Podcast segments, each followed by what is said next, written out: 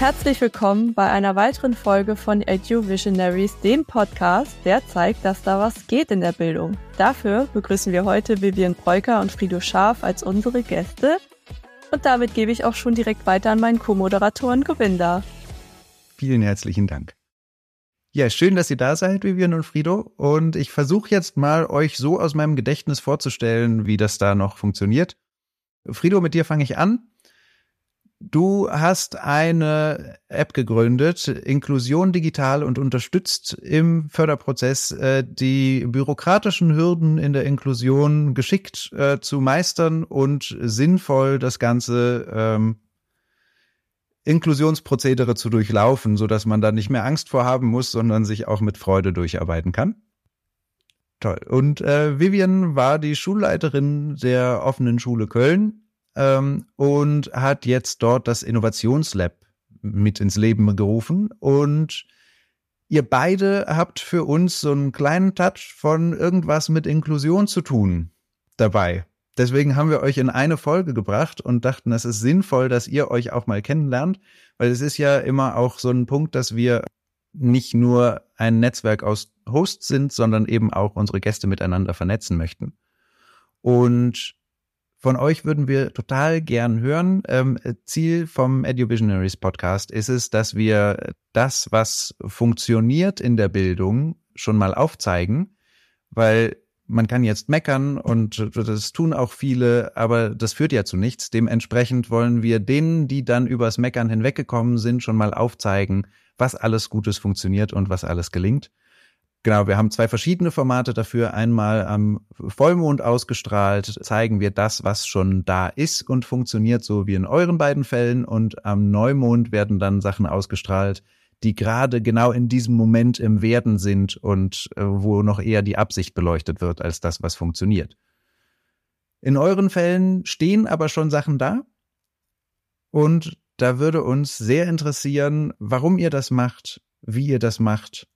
Vielleicht einfach ganz grundsätzlich, du sprachst von Schulleitungen. Ähm, für mich ging es genau darum, letztendlich zu sagen, wie können unterschiedliche Menschen in einem Klassenzimmer gehört werden und zur Unterrichtsgestaltung beitragen. Und das hat mich dazu geführt, letztendlich äh, sowohl im Klassenzimmer zu denken und dann immer weiter in der Schule nach oben zu klettern, weil ich gemerkt habe, dass letztendlich die Strukturen von oben ähm, so gelegt sein müssen, dass Menschen an Bildung teilhaben können. Deshalb auch Schulleitung hier an der offenen Schule Köln. Die offene Schule Köln, da haben sich Eltern hingesetzt und haben gesagt, wir brauchen eine Schule für unsere Kinder mit Förderbedarf. Sie wollten gerne eine Schule gründen für ihr Alter damals. Das war Grundschule. Ähm, die Gründung hat dann länger gedauert. Deshalb ist es erst eine Gesamtschule geworden, die damit begonnen hat, nach außen sichtbar zu machen, dass wir Dinge anders machen, indem wir erstens alles umbenannt haben, sodass Leute gar nicht mehr verknüpfen können. Wenn wir Matheunterricht sagen, haben alle sofort ein Bild. Bei uns, ähm, wir benennen die Dinge anders. Deshalb müsst ihr mich auch hinweisen, wenn ich Dinge benutze oder Worte benutze, die, nicht, die erklärt werden müssen. Und wir haben gesagt, es muss von außen optisch sofort sichtbar sein, dass wir unterschiedlich sind. Und deshalb haben wir jahrgangsgemischte Gruppen eingerichtet in der weiterführenden Schule. Das heißt, bei uns lernen die Schüler in fünfte, sechste, siebte Klasse zusammen, achte, neunte, zehnte Klasse zusammen. In der Oberstufe versuchen wir das in den Lernzeiten, so sehr es regelkonform möglich ist. Und im Nachgang, als wir den Gründungsprozess der weiterführenden Schule beendet hatten, haben wir dann die Grundschule gegründet. Das heißt, auch dort lernen die Schülerinnen von eins bis vier gemeinsam. Bei uns gibt es keine Noten bis Klasse acht. Äh, wir arbeiten mit Kompetenzrastern und wir arbeiten digital. Deshalb freue ich mich sehr, mit Frido hier zu sein und nochmal genauer nachzugucken, weil das durchaus auch herausfordernd ist und unsere SchülerInnen lernen in dem Tempo, in dem sie das brauchen, mit der Lernbegleitung, die sie brauchen und so gut es unser Schulsystem eben hergibt. Deshalb arbeiten wir auch mit Lernclustern. Wir haben jetzt den Raum, ein Gebäude gebaut, das unseren, unsere Lernstrukturen angepasst ist. Und mir ist dabei wichtig zu sagen, ähm, diesen Satz, das geht nicht, gibt es bei uns nicht, weil bei uns einfach Eltern gesagt haben, wir gründen eine Schule. Und das ist das Ergebnis. Wir haben mittlerweile einen Lerncampus mit Jugendzentrum, mit eigener Mensa. Und ähm, mir ist ganz wichtig, da herauszustellen, das funktioniert auch mit Menschen, die eigentlich mit Schule nicht so viel zu tun haben. Vielen herzlichen Dank. Spannende Einblicke, die du da gibst. Frido.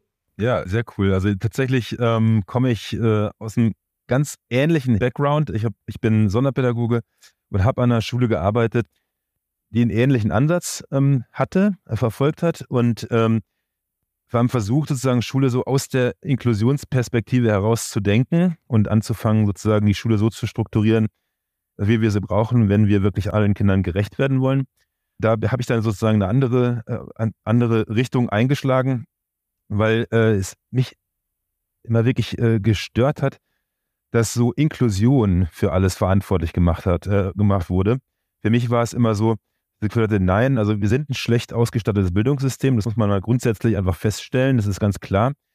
Bildung ist schwierig, braucht mehr Ressourcen, als wir im Moment äh, bereitstellen, das ist ganz klar. Aber Inklusion ist nicht das Problem. Inklusion ist eigentlich eher eine Haltung und äh, ne, ich möchte einfach jedem Kind gerecht werden, ich möchte jedes Kind mitnehmen und das muss ich im inklusiven Kontext, das musste ich aber vorher auch schon. Mit der Haltung sind wir da sozusagen im Kollegium immer rangegangen und äh, in der Beratung bin ich dann äh, auch sozusagen äh, mit anderen Kolleginnen und Kollegen in Kontakt gekommen und da habe ich immer wieder gemerkt, dass eine, eine Grundskepsis äh, der Inklusion gegenüber ähm, da war. Wenn dann aber die richtigen Hilfsmittel bereitgestellt werden konnten oder der richtige Ansatz gefunden wurde, dann war die Bereitschaft bei allen Kolleginnen und Kollegen plötzlich da, jedem Kind gerecht zu werden und alle mitzunehmen und in der Klasse dabei zu haben. Und ich habe mir dann Gedanken gemacht, wie kann man mehr Beratung in die Klasse bringen, mehr Beratung äh, in den Moment, äh, sozusagen situationsspezifisch und bedarfsgerecht äh, in den Moment bringen, da wo es gebraucht wird, damit die Kolleginnen und Kollegen diese Angst verlieren, sozusagen äh, die, der Inklusion entgegenzutreten und zu sagen, so, wir machen das jetzt einfach und wir nehmen jedes Kind mit. Und ähm, weil ich immer schon viel äh, so digital unterwegs war und geguckt habe, ähm, was da so geht, habe ich gedacht, irgendwie muss es da auch eine Lösung geben. Ähm, und 2020 habe ich wieder mit einem Kollegen hingesetzt, beziehungsweise mit einem Freund hingesetzt, äh, der Programmierer ist. Ähm, und wir haben angefangen, ernsthaft uns Gedanken zu machen, wie wir die Förderung, die individuelle Förderung digital unterstützen können. Und äh, gerade auch sozusagen diese ganzen bürokratischen Hürden, die in der sonderpädagogischen Förderung dazukommen, wie wir die unterstützen können, damit möglichst viel Zeit der Lehrkräfte wirklich für die Förderung, für die Arbeit mit dem Kind sozusagen da ist und nicht irgendwie da ist, um die ersten zwei Wochen oder zwei Monate im Schuljahr nur Akten zu wälzen und, äh, und Dokumente zu schreiben, damit irgendwie Ressourcen da sind, die dann aber gar nicht fürs Kind aufgebracht werden, sondern für den Schreibtisch. Ne? Und das, ähm, das, waren, äh, das war so der, der Ausgangspunkt. Und dann haben wir uns haben wir Glück gehabt. Äh, ich sage jetzt ganz bewusst Glück, obwohl es eigentlich äh, ein schrecklicher Anlass war. Es gab Corona, äh, Lockdowns. Ähm, aber mit diesen Lockdowns und mit dieser Krankheit kam ganz viel Bewusstsein ins häusliche Umfeld, was an Schule eigentlich noch verbessert werden müsste. Und da ist eine ganz tolle Dynamik entstanden, die, äh, die dazu geführt hat, dass nicht nur Lehrkräfte, nicht nur Schulleitungen, sondern auch ähm, Anwälte, Programmierer sich damit äh, auseinandergesetzt haben, wie sie vielleicht die Schule verbessern könnten. Ähm, und das äh, hat dazu geführt, dass wir ähm, einerseits relativ naiv in diese, in diese Entwicklung ähm, der, unserer App sozusagen reinstarten konnten, aber ganz viel Unterstützung von Profis bekommen haben. Also eben zum Beispiel mein Freund, der Programmierer war, seine Kinder auch zu Hause hatte, die Datenschutzrechtsanwälte von Ernst Young, große Großkanzlei, die super Experten sind, ihre Kinder auch zu Hause hatten und uns dann angeboten haben, das Datenschutzkonzept aufzusetzen und uns damit zu unterstützen, die, die App so zu entwickeln, dass wir wirklich datenschutzkonform arbeiten können. Und das hat uns geholfen ähm, und äh, es war eine tolle Dynamik und daraus ist Splint entstanden, ähm, eine App, die die Förderplanung von Anfang bis Ende ähm, unterstützt, also bis wir dieses Dokument haben, aber vor allem, und das ist uns ganz wichtig, da nicht aufhört, sondern die Kolleginnen und Kollegen, die mit den Kindern arbeiten, die Kinder fördern, ähm, dann auch vernetzt und ähm, ja, den äh, die Möglichkeit gibt, ähm, sozusagen ja besser zusammenzuarbeiten, vernetzt zusammenzuarbeiten. Ähm, das auch über die Schule, über die Schulgrenzen und Schulmauern hinaus. Auch außerschulisch wird gefördert und gearbeitet mit Kindern. Und die sollen auch mit in, die, ähm, in diesen Austausch einbezogen werden können. Und jetzt gerade arbeiten wir daran, auch die Schülerinnen und Schüler selbst einzubeziehen und die Eltern einzubeziehen. Und so entwickelt sich da jetzt ganz viel und es ist ganz toll, was sich da entwickeln kann. Genau. Spannend. Vielen Dank dafür. Jetzt bist du hier in Berlin und Vivian ist drüben in Köln. Funktioniert das auch in diesem Bildungsföderalismus, dass Splint auch in NRW eingesetzt werden kann? Das ist eine tolle Sache tatsächlich, weil wir zum Beispiel auch gedacht haben, gerade die sonderpädagogische Förderung, wie wir uns wissen, ist ganz oft auch regional äh, sehr stark unterschiedlich geregelt. Ähm, und äh, die, die Platzhirsche dort äh, sind, sind ganz, sehen es ganz wichtig, dass die ähm, Einreichung auf eine bestimmte Art und Weise passiert. Aber was wir feststellen jetzt, also wir sind jetzt mittlerweile, äh, wird die App ganz viel genutzt äh, in, in Niedersachsen, dort unsere Landeslizenz gekauft, in Nordrhein-Westfalen äh, wird sie tatsächlich auch viel genutzt, äh, in Schleswig-Holstein wohl und so weiter, überall in Deutschland ähm, an, an verschiedenen Schulen. Und äh, wir sind davon ausgegangen, dass wir äh, für jede Region eigentlich eine eigene Formularvorlagen da einarbeiten müssen. Aber es passiert, dass die Schulen und die, Schulen, die Landkreise und die Schulkreise und die Schulträger, die äh, sich dafür entscheiden, mit Splint zu arbeiten, akzeptieren auch einfach unsere Formatvorlagen und wir schaffen es so ein bisschen diese, ähm, die, diese, ähm, diese formellen äh, Vorgaben äh, ja nicht zu umgehen, sondern ein anderes Angebot zu schaffen, äh, was, was auch akzeptiert wird. Ähm, und das öffnet die Türen dafür, dass der Austausch zwischen den sehr gut funktionierenden Schulen in Köln zum Beispiel und äh, den, ähm, den Kolleginnen und Kollegen in Berlin oder in, in Niedersachsen, dass der dadurch äh, sozusagen geöffnet wird und die Erfahrungen, die wir machen mit den Kindern äh, im Lernprozess, äh, die können dann sozusagen viel einfacher ähm, auch anderen in anderen Bundesländern zur Verfügung gestellt werden. Und wir gehen davon aus, dass es auch nicht an deutschen, an den, an den Grenzen von Deutschland halt machen muss, sondern wir Kinder, die ja überall doch einfach relativ ähnlich lernen und ähnlichen Herausforderungen gegenüberstehen, wir da sozusagen die Erfahrungen viel besser auch vernetzen können und teilen können. Cool. Äh, jetzt ist das Ganze ein Startup und da gilt es ja immer wieder, die, die, die Menschen, die das nutzen, sozusagen mit einzubeziehen. Inwiefern werden denn Kinder und Jugendliche in den Prozess mit einbezogen? Also in die Entwicklung von Splint? im Moment werden die Kinder und Jugendlichen genauso mit einbezogen, wie die Schulen das bisher auch tun. Wir haben Schulen, gehe davon aus, dass in der offenen Schule Köln auch viel sozusagen mit den Schülerinnen und Schülern selbst gesprochen wird. Ähm, wir haben viele Schulen, die das schon tun und die beziehen ähm, äh, die Kinder in die Förderung und die Förderplanung genauso weiter mit ein. Aber das ist ein großes Defizit bisher. Die App sozusagen will ja auch zu einer guten Förderung, zu guten Förderplanung anleiten. Und äh, wir erzwingen noch nicht sozusagen die Einbeziehung der Schülerinnen und Schüler, aber wir sind jetzt gerade dabei, ähm, diese Schülerinnenkomponente zu entwickeln, damit die Schulen, die das bisher noch nicht automatisch machen, sozusagen immanent da auch während der Nutzung der, der App ähm, die, die Möglichkeit bekommen, äh, die Schülerinnen und Schüler mit einzubeziehen und das sozusagen zu so einem natürlichen Miteinander wird. Ähm, da sind wir jetzt gerade dabei. Das wird dann äh, Anfang äh, nächsten Jahres ähm, möglich sein oder gehen wir mindestens in den Test und gucken dann, genau. Danke für den Übergang, Frido. Du hast ja schon angedeutet, offene Schule Köln macht das bestimmt schon längst so. Äh, ich habe da nämlich eine konkrete Frage an Vivian, die dazu passt. Ich fand das total spannend. Du schreibst auf LinkedIn äh, in deinem Profil den folgenden Satz, dass du zur diversitätssensiblen, inklusiven Gemeinschaftsbildung und zur Soziokratisierung und Modernisierung der Schulen beitragen möchtest. Und das ja mit der offenen Schulen, Schule in Köln wahrscheinlich schon lebst, denn ihr habt euch auf die Fahne geschrieben, ihr seid eine Schule für alle. Magst du das einmal für uns vertiefen? Ja, ich fand das ganz spannend, Frido, was du gesagt hast, weil ich glaube, also an ganz vielen Stellen zuckt es dann immer so und dann denke ich so, ja, genau weil wir gar nicht nur, also in der Bildung, zumindest in NRW ist es so, ähm, was ich auch so ein bisschen absurd finde, arbeitet der Inklusionsbegriff ja mit äh, Behinderung äh, und äh, wir und nicht Diversität. Ne? Ähm, der, der Diversitätsbegriff ist wiederum ein anderer Begriff mit anderen Dingen gefüllt und wir haben einfach gesagt, wir äh, ändern das jetzt nicht großartig, sondern wir arbeiten mit dem erweiterten Inklusionsbegriff. Und das bedeutet für uns auf der einen Seite, dass wir dafür, dass wir Sorge tragen müssen, dass alle Menschen an der Schule zu diesen, ähm, zu dem, zu dem Bildungsgebäude, das wir hier haben, ähm, beitragen müssen. Das heißt, alle Menschen, egal ob jung oder alt, äh, lernen hier gemeinsam und auch voneinander. Das heißt auch, ähm, wir können gar nicht immer so ganz genau sagen, wir haben zwar Leute, die natürlich so als Lernbegleiter fungieren, aber dadurch, dass wir jahrgangsgemischt arbeiten, erklären bei uns ganz oft auch die Schüler den anderen Schülern was und unsere SchülerInnen zum Beispiel arbeiten bei uns in der Mensa und wenn ich als Schulleitung in die Mensa gegangen bin, dann habe ich Ansagen bekommen von den Schülern, die dort arbeiten. Das heißt, die Situation, wer ist hier eigentlich Lehrperson, hängt einfach immer davon ab, wer hat denn etwas zu bieten, was ich wissen möchte. Und ähm, wo ich gerade noch mal sehr deutlich gezuckt habe bei Frido, war die, diese Öffnung in Bezug auf andere Berufsgruppen. Ich bin ja, das hatte ja Govinda gerade schon angedeutet, ich bin aus Schulleitung rausgegangen, weil ich jetzt, nachdem ich bin seit 2001 äh, offiziell Lehrkraft, ähm, für mich so ein bisschen das Handtuch geschmissen habe äh, in der Bildung der Jugendlichen, weil ich glaube einfach, die Jugendlichen machen das schon und es ist auch einfach alles da. Also solche Apps wie Frido sie hat, sowas gibt es. Es gibt tolle Menschen, die tolle Dinge erfunden haben in den letzten äh, Jahren. Und es gibt ganz viele Menschen, die sagen, ich habe keine Zeit.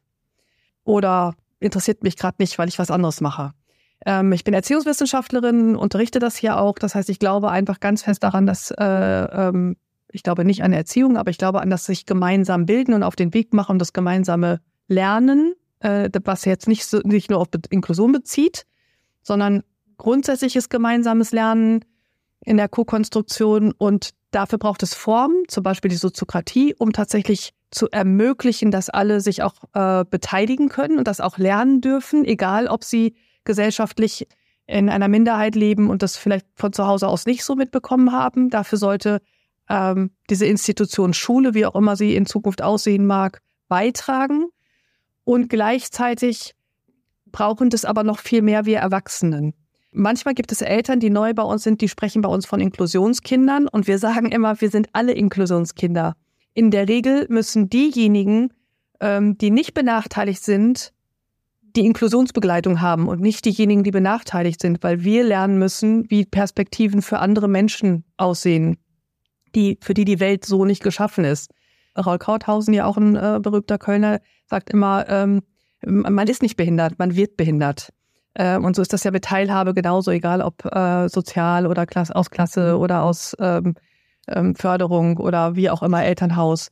Und ähm, insofern gehört für uns dazu als Schule für alle, ähm, dass wir uns wirklich auf den Weg machen, um Dinge zu verlernen, unterschiedliche Perspektiven einzunehmen, und gleichzeitig äh, sind wir gerade dabei, eine Elternakademie zu gründen, nämlich zu sagen, was brauchen eigentlich Eltern, wenn Kinder bei uns auf der Schule sind? Äh, wenn man Kinder selbstständig lernen, äh, dann kann man zu Hause nicht mehr ganz kurz sagen, okay, da mache ich halt Mathe-Nachhilfe, weil das funktioniert mit unserem Lernsystem nicht. Und wir brauchen noch viel mehr auch Unternehmen, die ähm, wir wissen mittlerweile ja, dass äh, auch da eine große äh, Veränderung stattfindet. Die meisten arbeiten auch nicht mehr so hierarchisch, oder äh, nicht die meisten, das glaube ich, kann man gar nicht so sagen, aber es gibt Unternehmen, die nicht mehr so hierarchisch arbeiten, ähm, die nach New Work arbeiten, Persönlichkeitsentwicklung auch in Unternehmen ähm, vornehmen. Und dann ist die Frage, naja, wie kommen wir zueinander? wir stellen immer wieder fest, dass unsere SchülerInnen sich nicht mehr überall bewerben, weil sie einfach wählerisch sind. Sie gehen einfach nur in Unternehmen, wo sie auch tatsächlich mit ihrer, äh, mit ihrem Potenzial auch gefördert werden, wo sie was beitragen dürfen, wo sie selbstwirksam sein dürfen. Ähm, und das ist völlig egal, ob sie eine ähm, Behinderung haben oder nicht. Und das, glaube ich, nochmal auch im Bewusstsein zu haben, dass sich der Arbeitsmarkt ändert, dass sich äh, das Leben an sich ändert. Und Arbeitsmarkt sage ich jetzt gar nicht, früher war es immer so getrennt. Da war Bildung und die böse Wirtschaft. Und wir mussten die SchülerInnen vor der bösen Wirtschaft schützen.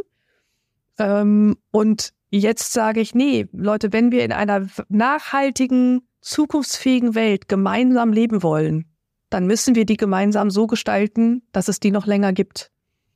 Und das geht nur, ähm, wenn wir das tatsächlich auch gemeinsam tun. Und was mir auch wichtig ist, das ist auch nicht nur Büllerbü.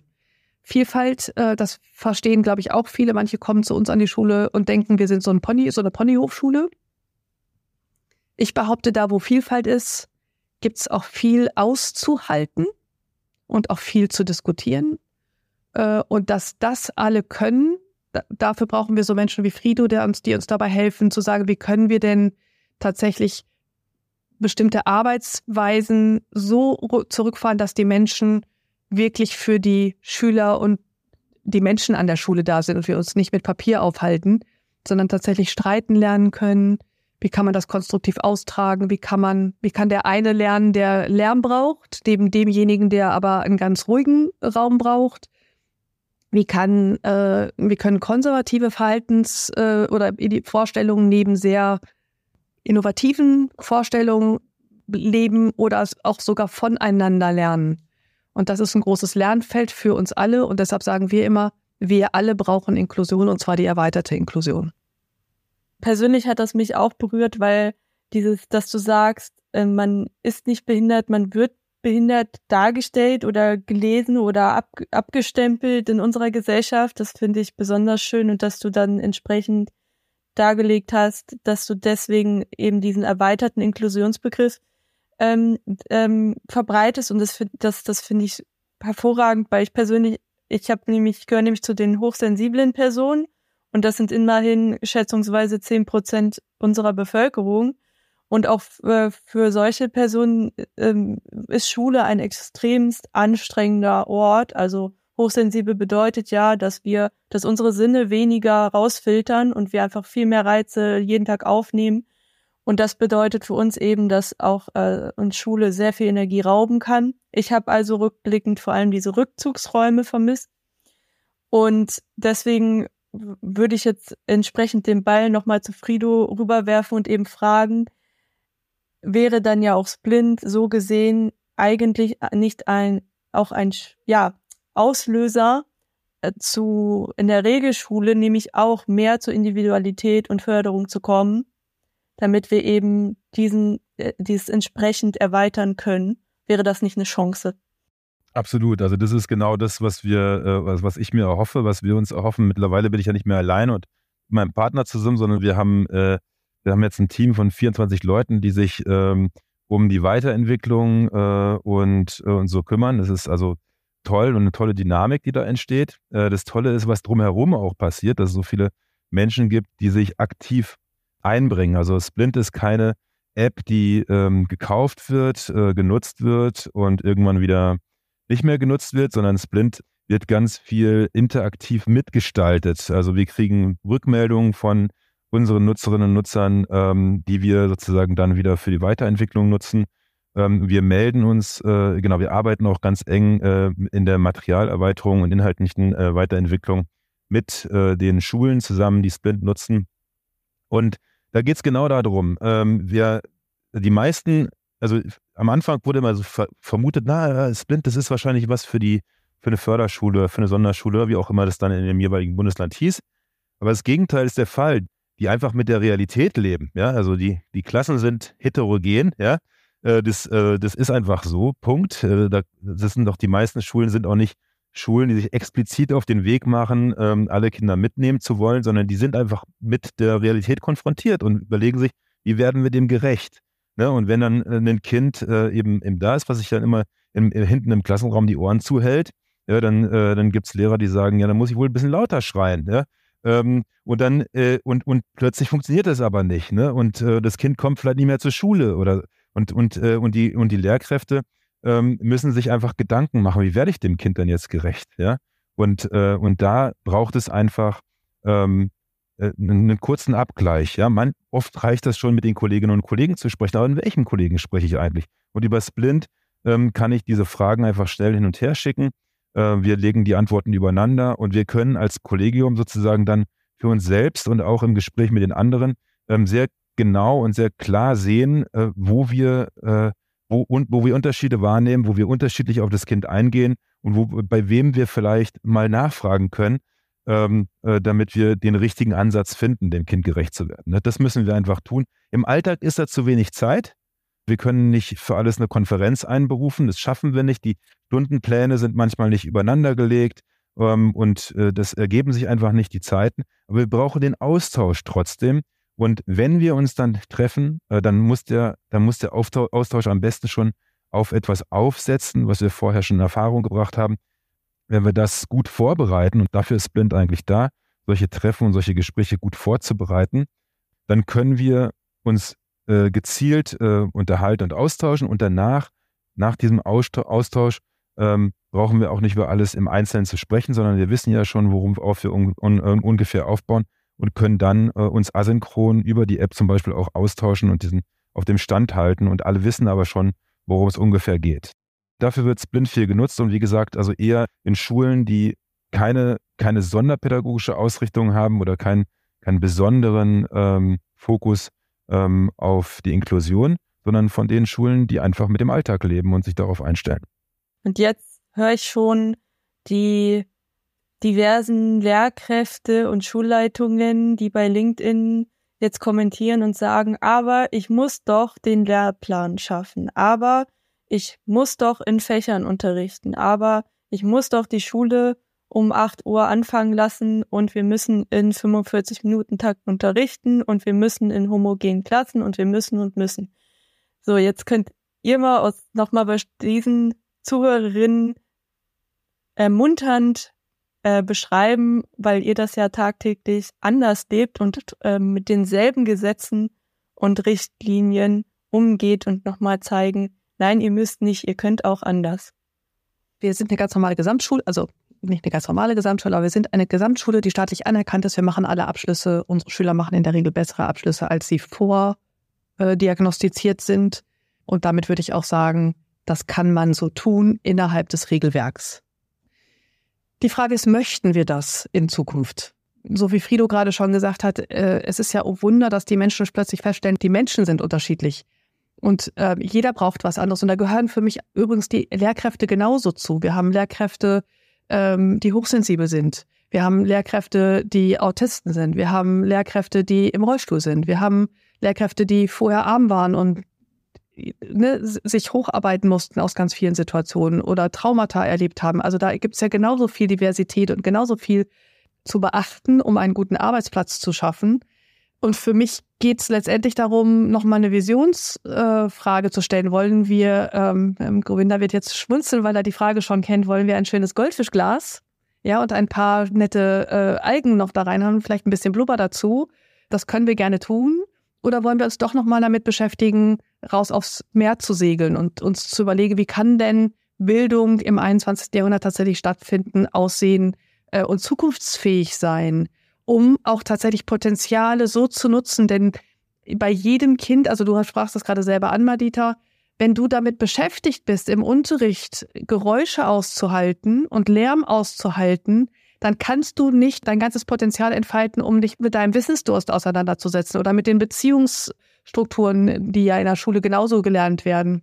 Und damit müssten wir uns beschäftigen, wie können die Umgebungen so vorbereitet sein, dass jeder Mensch bestmöglich, das wird nicht hundertprozentig so sein, aber bestmöglich seine Potenziale entfalten kann und dann gemeinschaftlich gucken, was gibt es denn für Probleme in der Welt und ähm, mich hat total fasziniert Max Mentler von Wir für Schule. Der hat auf dem letzten Schulleitungskongress den Satz gesagt, in einem riesengroßen äh, Kongresssaal in der Halle von Tausenden von Schulleitungen. Ich damals auch noch gesagt, wir brauchen keine Schulleitung mehr, wir brauchen GründerInnen. Und äh, ich habe mich gefragt, hey, was soll das? Äh, und der sagt, naja, der Unterschied ist, dass ein Gründer sich hinsetzt, so wie Frido das gemacht hat mit seinen Leuten. Da gibt es ein Problem. Juhu, ich mache daraus eine Firma. So, und dann versuchte das Problem zu lösen. Und das ist einer der Anstöße gewesen, warum wir das Innovation Lab gegründet haben, weil wir gesagt haben, na ja, es ist, wir machen das, das läuft schon ganz gut, unsere Schüler kommen gerne zur Schule, unsere Lehrkräfte kommen gerne zur Schule. Und jetzt, wir entwickeln uns weiter. Was brauchen wir äh, noch dazu? Und für mich geht es tatsächlich darum, Bildungstransformation zu denken. Und das geht für mich auch über ein, ein Umdenken äh, im, im Kopf, das Ganze nicht als Verzicht zu erleben, sondern zu gucken, wie können wir richtig coole Sachen machen, richtig viel Spaß dabei haben, Erfolgserlebnisse durch Anstrengung auch haben. Äh, das ist mir auch total wichtig, dass tatsächlich ähm, meistens ist man richtig stolz, wenn man richtig was geleistet hat. Auch das gehört für mich in Schule mit dazu. Für mich gehört in Schule auch dazu, dass man sich mit Dingen auseinandersetzt, ähm, die nicht vielleicht unbedingt auf meinem in meinem Interessenshorizont sind. Das ist ja auch, glaube ich, einer der Gründe, warum so viele bei Social Media sind, weil da ich einfach Input bekomme von anderen Menschen, mit dem ich vorher gar nicht so gerechnet habe und dann kann ich den plötzlich followern. Äh, warum findet sowas nicht in Schule statt und warum kann ich mir nicht meine Lernleute selber suchen und dafür solche digitalen Unterstützungsformen zu haben, dass ich vielleicht in Berlin den Frido finde und mir jetzt denke, Mensch, Frido, lass uns auf jeden Fall gleich einen Termin machen, das geht ja auch nur, weil sich auch vorher mal jemand den, die Idee gehabt hat, ach, ich mache mal so eine äh, so eine App, äh, wo ich so wo ich sich Menschen miteinander sehen und sprechen können und dann ne, sich über Berlin und Köln äh, hinwegsetzen können und austauschen können über coole Ideen, die es sonst noch so gibt.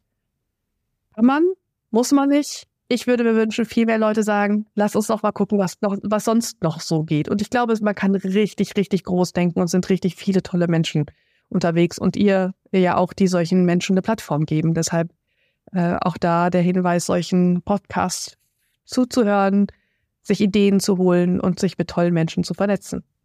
Danke für die Tantiem.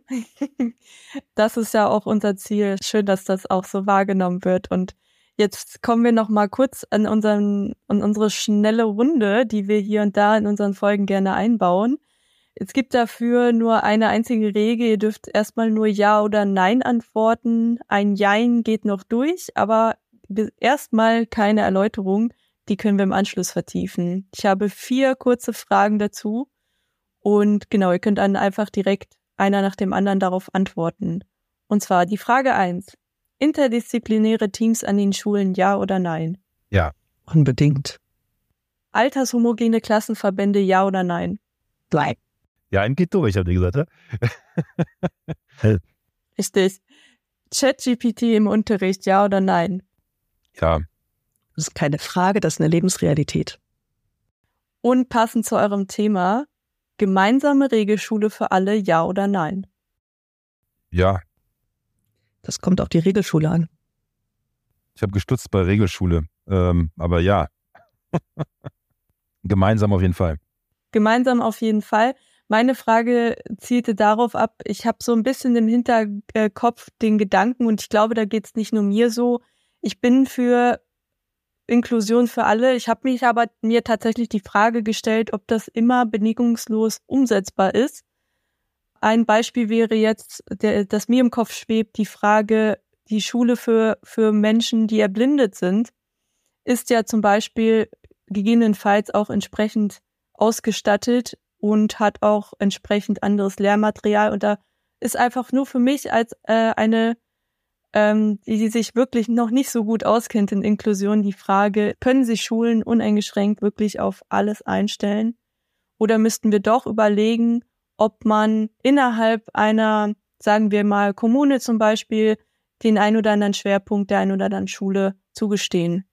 Nein, also wir müssen das überhaupt nicht. Also ich sage mal, müssen, ich glaube, die Frage, die wir uns stellen können im Vorfeld ist, können wir uns vorstellen, gemeinsam in einem Land, in einer Gesellschaft zu leben? Und wenn wir uns diese Frage mit Ja beantworten können, dann können wir uns auch eine Schule für alle vorstellen. Das ist übrigens ein Gedanke, der ist, ist ja noch gar nicht, also das ist ja, das ist ja auch gar nicht so absurd darauf, äh, Nein zu antworten. Ja? Vor nicht allzu langer Zeit hat man, hat man ganz gezielt Menschen mit Behinderungen, äh, mit anderen Schwierigkeiten, die man nicht so richtig einschätzen konnte, wo vielleicht man irgendwann mal gedacht hat, dass der Teufel da drin wäre, hat man ausgelagert vor die Stadtmauern und hat gesagt, nein, wir können nicht gemeinsam in einer Gesellschaft leben. Das haben wir zum Glück überwunden und in den meisten Fällen gehen wir davon aus, ja, wir können gemeinsam in einer Gesellschaft leben. Und ich denke, wenn wir sagen, Gesellschaft geht gemeinsam, dann müssen wir auch sagen, Schule geht, weil Schule ist ja nichts anderes als ein bisschen Üben sozusagen für die Gesellschaft und ja, insofern ein ganz klares Ja. Ja, ich würde da gerne noch eine Schippe drauflegen, weil ich glaube, wir leben nicht in einer Gesellschaft, in der wir uns vorstellen können, mit allen gemeinsam zu leben. Ich habe noch nie so viele Menschen mit Behinderung getroffen wie in unserer Schule. Die finden einfach im Alltag nicht statt und das kann ich, das liegt schlicht und ergreifend daran, dass die Person, die bei uns am Empfang sitzt, im Rollstuhl sitzt, mit uns in ganz viele Kneipen überhaupt gar nicht reinkommt. So und ähm, das heißt, die Gesellschaft, in der wir leben, die ist auf eine ähm, ganz bestimmte Norm ausgerichtet und wenn ich aber möchte, dass Menschen diese Normen verändern, dann müssen diese Menschen miteinander in Kontakt kommen, weil ich äh, erst dann äh, Perspektiven einnehmen kann und Perspektiven wechseln kann. Das findet in der Regel über persönliche Kontakte statt. Die meisten Menschen, die sich mit Inklusion auf den Weg gemacht hatten, hatten einen Menschen in ihrem näheren Umfeld, ähm, die betroffen sind. Ähm, die wenigsten machen sich aus reinem Idealismus auf den Weg. Und ich glaube, das ist ein Begegnungsraum, der stattfinden muss und ein Raum, ähm, in dem, so wie Frido das vorhin gesagt hat, einfach unterschiedlichste Menschen zusammenkommen. So ist das bei uns auch. Menschen kommen hier hin, manche sind blind, manche nicht. Und dann wird geguckt, was können wir tun? Und ich glaube, die Frage ist immer wieder, welchen Preis zahlen wir? Wenn Menschen in einer Förderschule sind, werden sie äh, gegebenenfalls, und ich negiere überhaupt keine Förderschulen, das ist überhaupt nicht mein Punkt, gerade nicht zu diesem Zeitpunkt, in dem wir im Moment stehen. Und wenn Menschen sich dafür entscheiden, dann haben sie dort bestimmte Vorteile, andere eben nicht. Und genau diese Frage muss man sich stellen. Welchen Vorteil möchte ich haben und welche Dinge lasse ich dafür?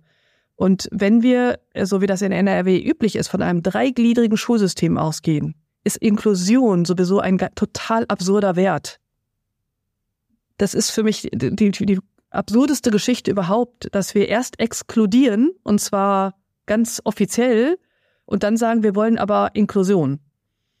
Ähm, und das gemeinsame Lernen bezieht sich für mich auf alle Menschen miteinander. Ich glaube, jeder Mensch hat etwas wo, für die Gesellschaft zu geben. Und ähm, äh, wir haben auch Menschen bei uns im Unterricht, die höchst mehr, mehrfach behindert sind und vielleicht nicht am Mathefachbüro teilnehmen äh, und die andere Dinge äh, hier mitgestalten oder ähm, aufnehmen durch einfaches soziales Dasein. Ähm, und ich glaube, das ist für uns nochmal die Frage, deshalb kommen wir, glaube ich, über diese Frage nicht äh, drum herum zu fragen, in welcher Welt möchten wir leben? Und ich glaube, es gibt eben Entwicklungsstufen und das finde ich auch total wichtig. Mir geht es immer zu langsam und gleichzeitig ist das eine harte Lehre, durch die ich gegangen bin, zu sagen, ja, man kann einfach auch bei Erwachsenen am Grashalm nicht ziehen auch wenn wir das oft gerne würden. Und gleichzeitig können wir uns nochmal überlegen, was können wir dazu beitragen, dass die Gesellschaft irgendwann an eine andere Norm ausgerichtet ist. Und ich glaube, da äh, arbeiten wir alle sehr deutlich dran. Und da würde ich auch Menschen, das war ja auch so ein bisschen die Frage, ähm, aufrufen zu sagen, bitte geht los. In, in Inklusion fängt bei mir auch als allererstes im Kopf an. Das heißt, wenn ich eine Schule habe, die nicht so gut ausgestattet ist, kann ich Fortbildner reinholen, kann ich Sensibilität machen, ich kann Speaker reinholen, die ähm, Betroffene reinholen in Schule, die auch das sichtbar machen, ohne dass ich mich vielleicht schon direkt auf den Weg mache. Ähm, ich glaube, es gibt da vielfältige Möglichkeiten, sich mit dem Thema auseinanderzusetzen und halte das für dringend geboten. Ich würde ganz kurz ergänzen, äh, weil, weil das stimmt natürlich alles, was du sagst. Ähm, ich habe das so gesagt, können wir uns das vorstellen und bin davon ausgegangen, ja klar, können wir uns das vorstellen in der Gesellschaft zu leben, die, ähm, die divers ist. Und natürlich, trotzdem hast du natürlich völlig recht. Gesetzlich, grundgesetzlich sind wir, müssten wir eigentlich schon viel weiter sein, als wir es, äh, als wir es heute sind. Ähm, ich selbst bin in einer Integrationsschule zu, äh, zur Schule gegangen. Für uns war das irgendwie, war das auch Alltag, ja, dass da dass es manche Menschen gibt, die die Treppe eben nicht hochrennen können. Ähm, das hat irgendwie den Alltag nicht äh, beeinflusst. Das war einfach so ähm, zumindest nicht, äh, nicht mein, meine Entwicklungschancen gehemmt.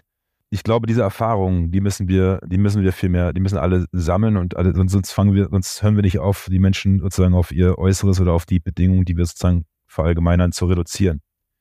Das wollte ich eigentlich damit sagen. Insofern stimme ich dir voll zu, Vivian. Klingt von mir ganz klar, dass du das äh, auch so gemeint hast. Trotzdem ein schöner Punkt, den du reingebracht hast, dass also Inklusion sein darf und soll, wenn wir das wollen.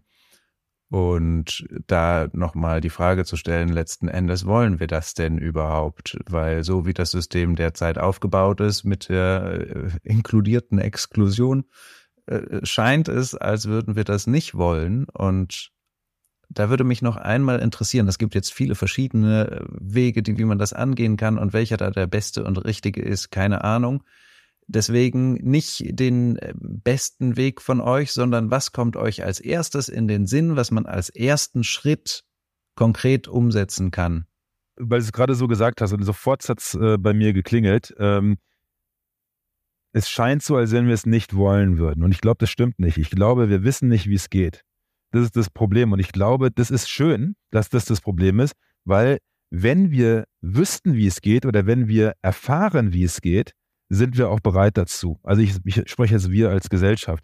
Das, das ist das, was ich in der Beratung erlebt habe. Das ist das, was wir jetzt ähm, mit, mit Splint auch immer wieder erleben, dass wenn wir den Zugang kennen, wenn wir wissen, dass es geht und wie es geht, dann sind wir bereit, das, das, zu, das zu tun. Und insofern, glaube ich, ist der erste Schritt ähm, aus meiner Perspektive aufzuzeigen, wie es geht, wo es geht ähm, und dann sozusagen zu, äh, ja, einfach die Augen zu öffnen dafür, dass es geht. Das ist, glaube ich, der erste Schritt. Ähm, und wie gesagt, ich glaube, das Wollen kommt dann ganz automatisch. Dankeschön. Dann sind wir hier genau richtig quasi. Genau. Vivian, ist dir noch was in den Sinn gekommen? Nein, ich fand das so schön, was Rido vorhin gesagt hat. Mm, wirklich, für mich fängt es damit an, ehrlich zu sein und ehrlich hinzugucken. Und ich glaube, ähm, mein größter Fehler, wenn es überhaupt Fehler gibt im Leben, ich bin ganz lange davon ausgegangen, dass wir alle gleich sind. Äh, also grundsätzlich. Da gibt es dann vielleicht ein paar Behinderungen, aber ansonsten sind Menschen alle gleich. Und das ist, glaube ich, der größte Trugschluss, denn wir sind alle unterschiedlich. Und wenn wir grundsätzlich in Schule anerkennen würden, dass wir alle unterschiedlich sind und wenn auch schon an einem klassischen Gymnasium geguckt werden könnte, wie unterschiedlich die Menschen sind, die dort sitzen, dass dann quasi der Weg immer leichter wird. Denn so haben wir ja auch angefangen. Ich weiß nicht, wie es Frido gegangen ist, aber bei mir, ich habe das im Ausland erfahren. Ich bin ins Ausland gegangen und dann sahen die Menschen anders aus. Und dann bin ich erstmal davon ausgegangen, na ja, die sind, brauchen alle was anderes. Und ich habe dann die einfach gefragt, bis mir diese Absurdität deutlich wurde, zu sagen, na ja, das muss ich ja eigentlich mit jedem machen. Ich muss jeden Menschen fragen, was brauchst du? Was, was, was, was, was brauche ich? Was brauchst du? Und Menschen befähigen dazu, ihre Bedarfe wahrnehmen zu können und diese irgendwie äh, zu artikulieren, sei es durch Gebärdensprache oder durch andere Dinge. Und ähm, wenn wir uns da im ganz Kleinen auf den Weg machen, dann ribbelt sich der Pulli aus meiner Erfahrung ganz schnell, ganz von alleine auf.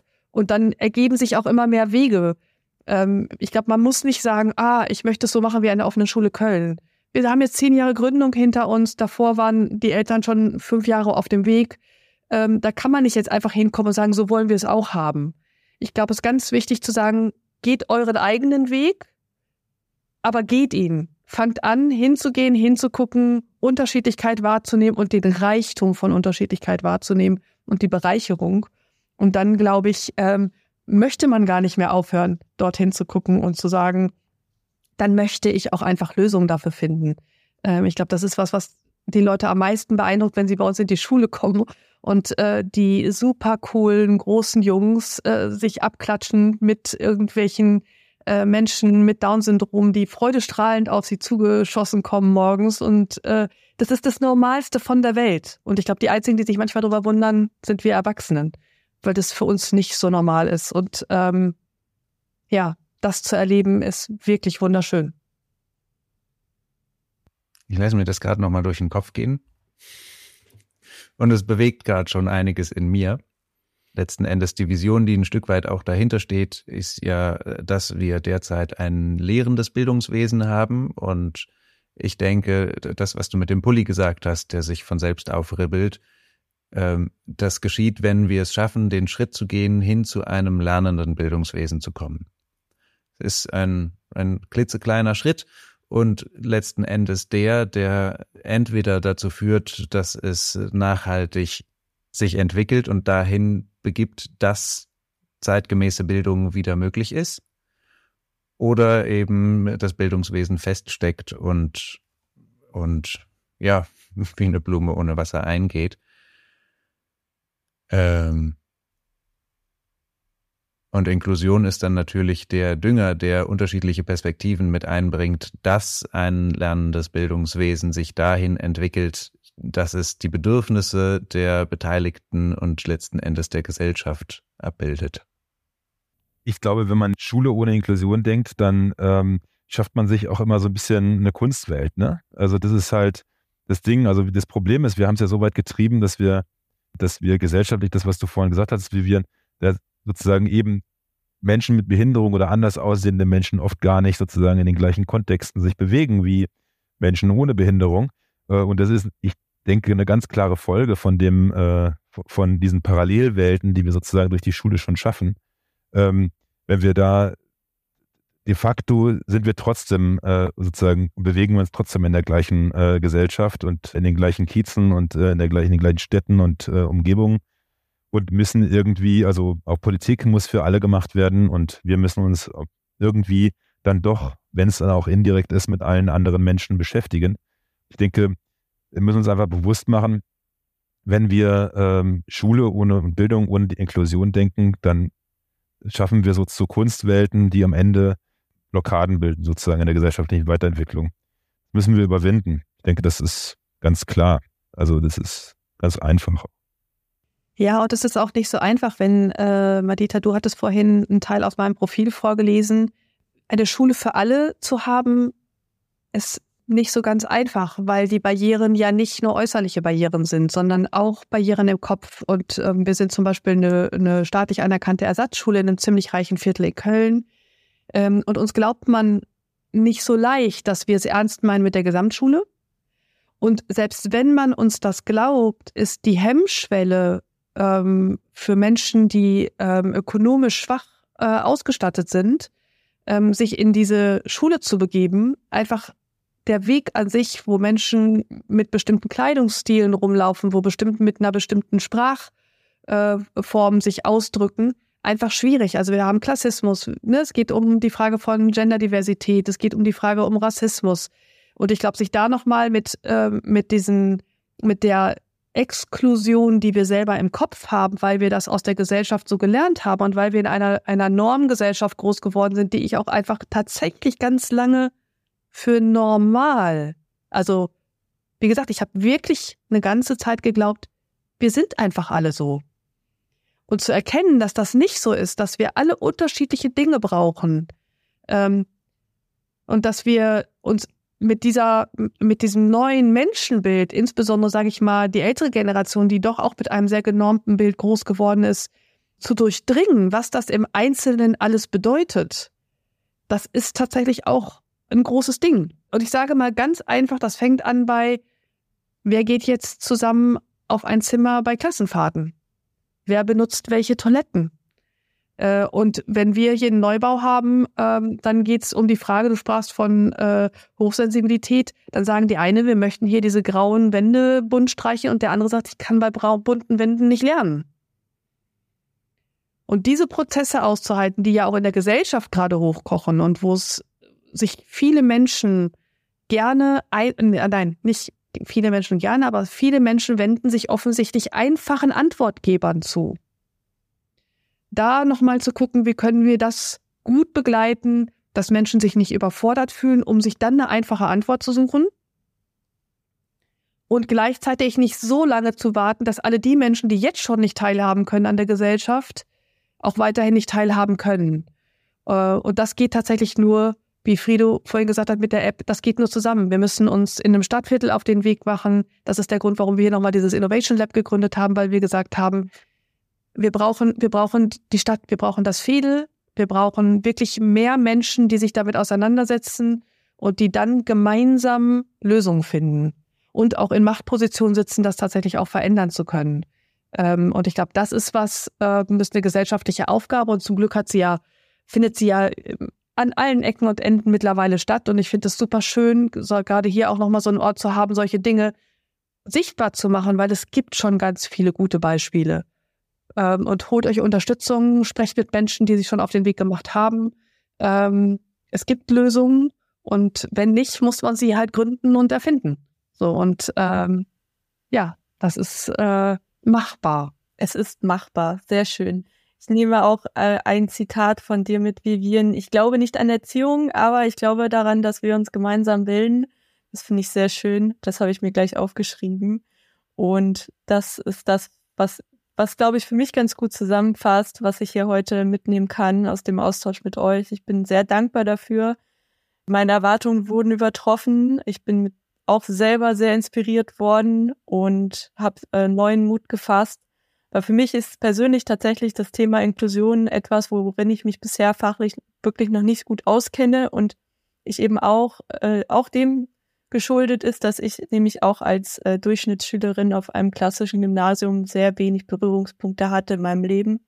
Und ich finde das sehr schade und ich wünsche mir, dass ich das nachholen kann und dass unsere Gesellschaft sich dahingehend verändert, dass auch ich die Chance habe, diese Diversität zu erleben. Wird schon. Dankeschön. Danke. Eine letzte Frage habe ich noch an euch beide. Und zwar haben wir schon eine lange Liste, aber äh, du sprachst von Menschen, die, die dahingehend inspirieren. Und jetzt haben wir euch beide hier und ähm, auch wenn wir, wie gesagt, eine lange Liste von äh, spannenden Persönlichkeiten haben, die wir einladen werden, mit wem würdet ihr denn gerne sprechen, beziehungsweise wen würdet ihr gerne noch hören mit Perspektiven, die die Entwicklung unseres Bildungswesens bereichern können? Ich würde mir das wünschen, was Madita gerade gesagt hat, vielleicht auch sichtbar machen von Menschen, die in diesem Schulsystem sind und deren Perspektive man nicht so ohne weiteres mitbekommt. Also zum Beispiel fällt mir gerade ein, wir hatten einen Schüler hier auf der Fachtagung, der äh, selber neurodivergent ist und der sich als Speaker ähm, zur Verfügung stellt in, ähm, in solchen Settings. Und ich glaube, von SchülerInnen zu hören, wie für sie Schulalltag ist und was es da an Hürden gibt äh, außerhalb des Machtgefälles. Denn sobald ich als Lehrerin oder als Schulleitung frage, ähm, bin ich ja äh, nicht mehr die richtige Ansprechperson, weil sofort ein Machtgefälle da ist. Also wie kann man tatsächlich an diese Perspektivvielfalt kommen, um dann daraus auch wiederum ähm, ja sich weitere äh, Ideen zu suchen äh, und sich da auf den Weg zu machen. Ähm, ja, ich finde es super. Also ich genau, ich hatte auch gleich gesagt, Mensch, äh, eigentlich die Schülerinnen und Schüler selbst äh, gucken, ähm, wie, also vielleicht Schülerinnen und Schüler, die an, an Schulen lernen, sozusagen, bei denen es schon gut funktioniert, ja, wie die, wie die offene Schule Köln, ähm, die sozusagen von Erfahrungen berichten können, äh, um, um auch Menschen, ähm, also Menschen außerhalb der Schule ähm, zeigen, beweisen zu können, dass sie dort nicht leiden, äh, sondern äh, das vielleicht sogar als Chance sehen oder zumindest genauso lernen können wie woanders auch.